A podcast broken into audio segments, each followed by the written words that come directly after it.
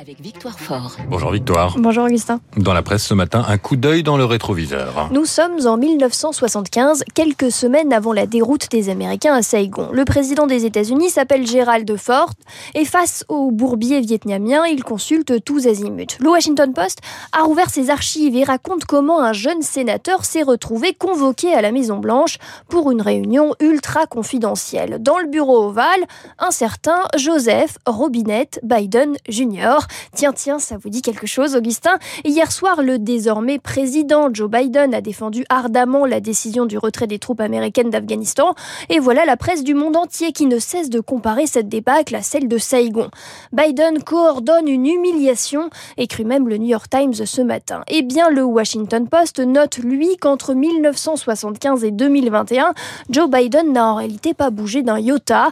Et c'est assez troublant. En 1975, déjà, Biden conseille à conseille à Ford de quitter le Vietnam, ne voyant aucune autre issue. On peut dire qu'il a le mérite de la constance. Aujourd'hui, comme hier, Biden est inamovible, insensible à l'argumentaire militaire qui soutient qu'avec un peu plus de temps, un peu plus de moyens, la situation du terrain pourrait, pourrait changer. Aujourd'hui, comme hier, Biden a remis en question l'utilité de faire perdurer un conflit qu'il juge déjà perdu. Et le Washington Post ajoute, ouvrez les guillemets, hier comme aujourd'hui, il est prêt à augmenter l'aide américaine uniquement comme un moyen d'assurer le retrait des troupes. Le Washington Post nous dit, il suffisait de regarder un peu en arrière, c'était couru d'avance. Et la presse française, elle n'est pas tendre à l'égard de Joe Biden. Il a de quoi avoir les oreilles qui sifflent. Pour le Figaro, il n'y a qu'un seul mot, capitulation. Cette débâcle était parfaitement évitable, écrit Philippe Gély dans son édito. Joe Biden aurait pu baliser le retrait de conditions politiques de préparatifs logistiques. Les échos sont un peu plus cléments, encore que la tragédie qui se joue sous nos yeux incombe en grande partie au gouvernement afghan, mais Lucie Robkin nous rappelle une petite phrase, une devise que l'on entend souvent dans les films américains, Leave no one behind, ne jamais abandonner personne, c'est le credo des soldats. Forcé de constater que les Afghans ne sont pas des leurs, dit l'éditorial. Oui, il y a parfois des différences entre la fiction et la réalité. Il y en a un euh, qui aimerait bien jouer au héros, mais son annonce est passée presque inaperçue hier. Oui, il y en a un qui a, il a, mal choisi son, son timing pour sortir du bois. Arnaud Montebourg ne fait plus du miel, ne porte plus de marinière. Non, il est désormais candidat à l'élection présidentielle. Double page dans l'IB sur le sujet ce matin. La candidature de Montebourg sera donc officialisée le 4 septembre, date anniversaire de la Troisième République. Il avait pourtant dit qu'il arrêtait, mais la politique est une drogue dont il est difficile de se sevrer. Ces derniers mois, il a replongé, dit l'opinion. C'est le virus, celui du Covid-19 cette fois-ci, qui l'aurait poussé à reprendre son tablier. Sa vie d'entrepreneur, entre parenthèses, place à 2022. Mais n'imaginez pas une seconde le voir participer à quelconque primaire. Non, non, l'ancien ministre du redressement productif de François Hollande ne mange pas de ce pain-là.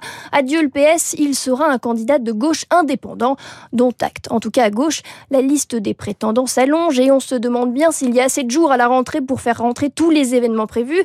Université d'été à Blois pour le PS, journée parlementaire primaire écolo, sortie de l'autobiographie d'Anne Hidalgo et énigmatique congrès de Villeurbanne où la mairie de Paris pourrait officialiser sa candidature.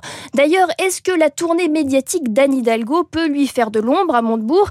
Est-ce que les deux candidats vont jouer des coudes? Le Figaro a posé la question à un proche d'Anne Hidalgo. Réponse Arnaud est sympathique et ses idées sont intéressantes, mais il n'a ni parti ni argent. Outre-Manche, la gauche aussi règle ses comptes. Il s'agit d'une véritable purge au sein du Parti travailliste britannique, écrit Le Monde. Une purge dont le réalisateur de gauche, Ken Loach, a été victime. Exit Ken Loach, le QG travailliste a décidé que je n'étais pas, pas acceptable en tant que membre du parti parce que je ne renierai pas ceux qui ont déjà été expulsés, écrit-il.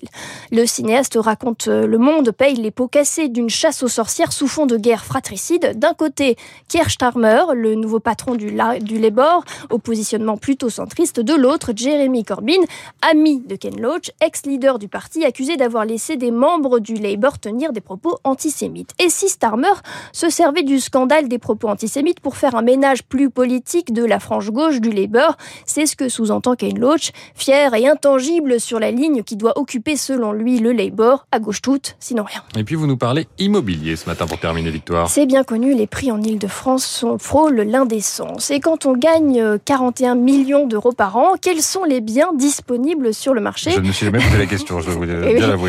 En tout cas, c'est un substance à cette question que répond sans ironie aucune le Parisien ce matin. Double page dans le journal pour donner un coup de pouce à Lionel Messi qui cherche à se loger à la rentrée, bien sûr. On apprend quels sont ses critères sécurité, calme, discrétion, cela va de soi, et puis une piscine pour les enfants, un grand jardin pour Hulk, le chien. Et puis, Messi préfère le contemporain à l'ancien.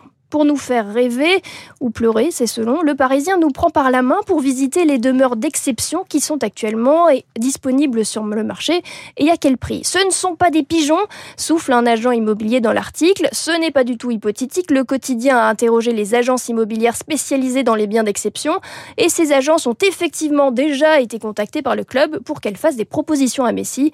On apprend même que les dirigeants du club sont allés à Marne-la-Coquette visiter l'ancienne demeure de Johnny à l'idée.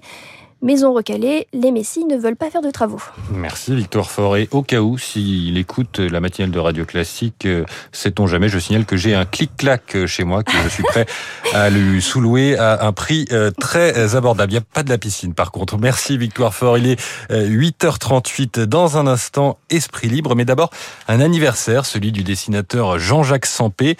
Il fait aujourd'hui ses 89 ans. On, doit, on, doit, on lui doit notamment les illustrations du Petit Nicolas et d'innombrables dessins dans la presse drôle et poétique. Un certain nombre sont consacrés à la musique, car pendant une enfance difficile, c'est la musique qui lui permettait de s'évader. Il le racontait il y a quelques années dans un documentaire consacré à sa vie. J'ai eu la chance d'avoir un poste de radio. Et euh, oui, oui, j'écoutais sans arrêt la radio.